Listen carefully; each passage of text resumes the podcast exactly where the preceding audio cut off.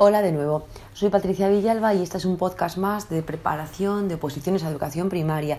Ahora mismo estoy trabajando el último tema del temario, que es recogida, organización y representación de la información.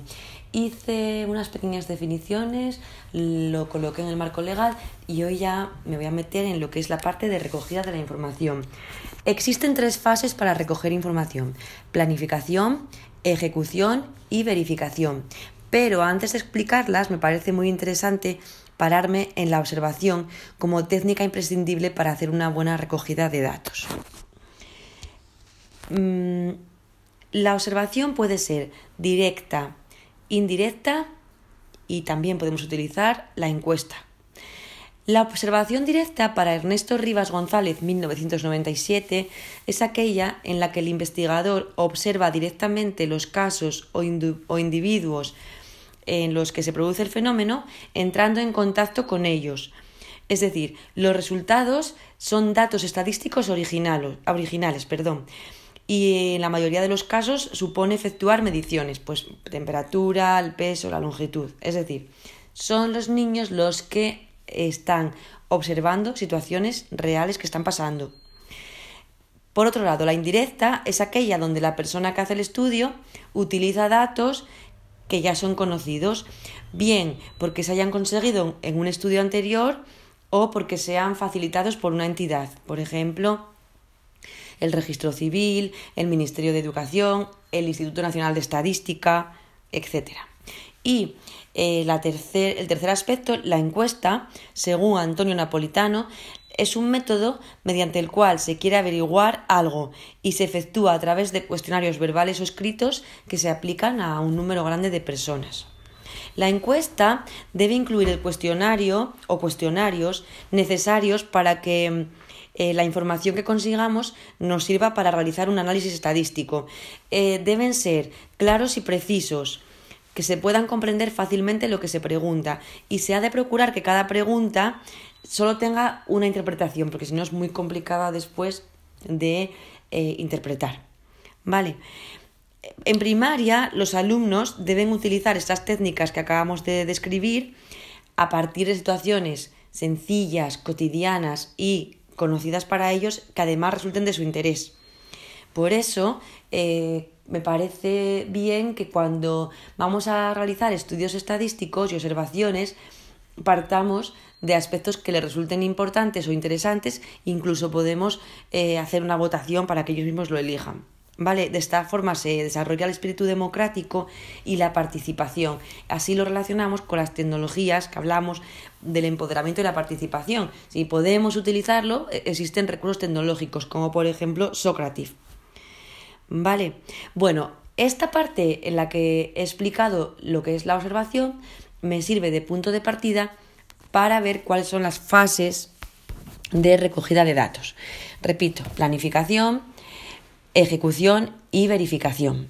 Y para explicarlo y que se entienda bien voy a utilizar un ejemplo eh, práctico. En la fase de planificación se definen y planifican las acciones que se llevarán a cabo en las etapas siguientes. Se trata de precisar los datos que queremos, por ejemplo, mm, vamos a, investigar eh, qué alimentos traen nuestros alumnos y alumnas para comer a la hora del recreo. Pues entonces, en la planificación tenemos que mm, precisar el número de alumnos y el tipo de alimentos.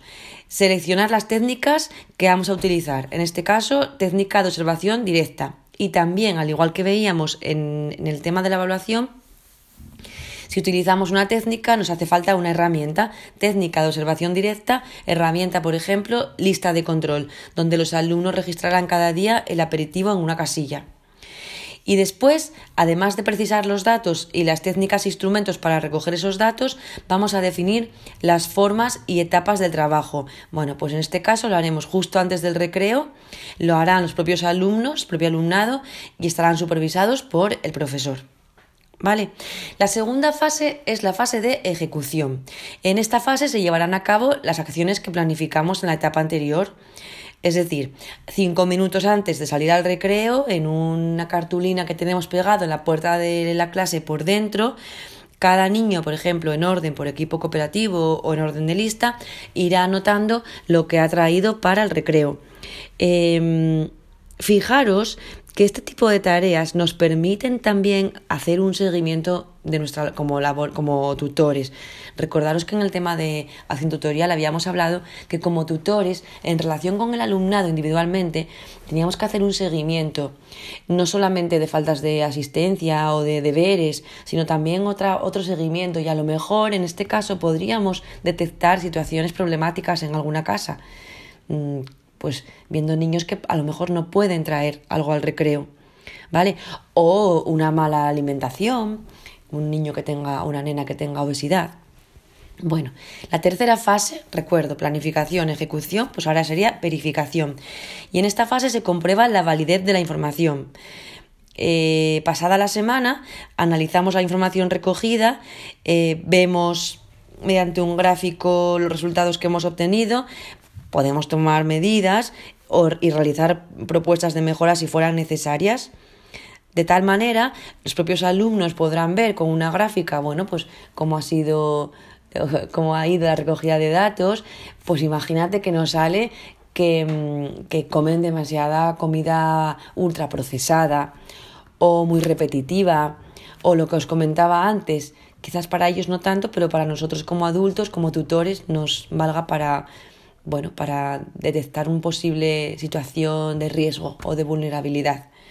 ¿Vale? Repito, eh, fases de la recogida, planificación, ejecución, verificación, técnica, observación, herramienta, en este caso en el ejemplo, lista de control, tipos de observación, directa, indirecta y encuesta.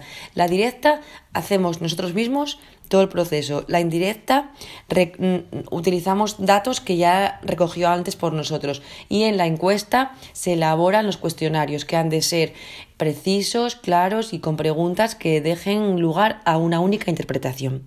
Y con esto lo dejo aquí, me despido. Eh, os veo en el siguiente podcast que ya vamos a hablar de la siguiente fase, que sería mm, las tablas de datos. ¿Vale? Chao, que tengáis un día genial.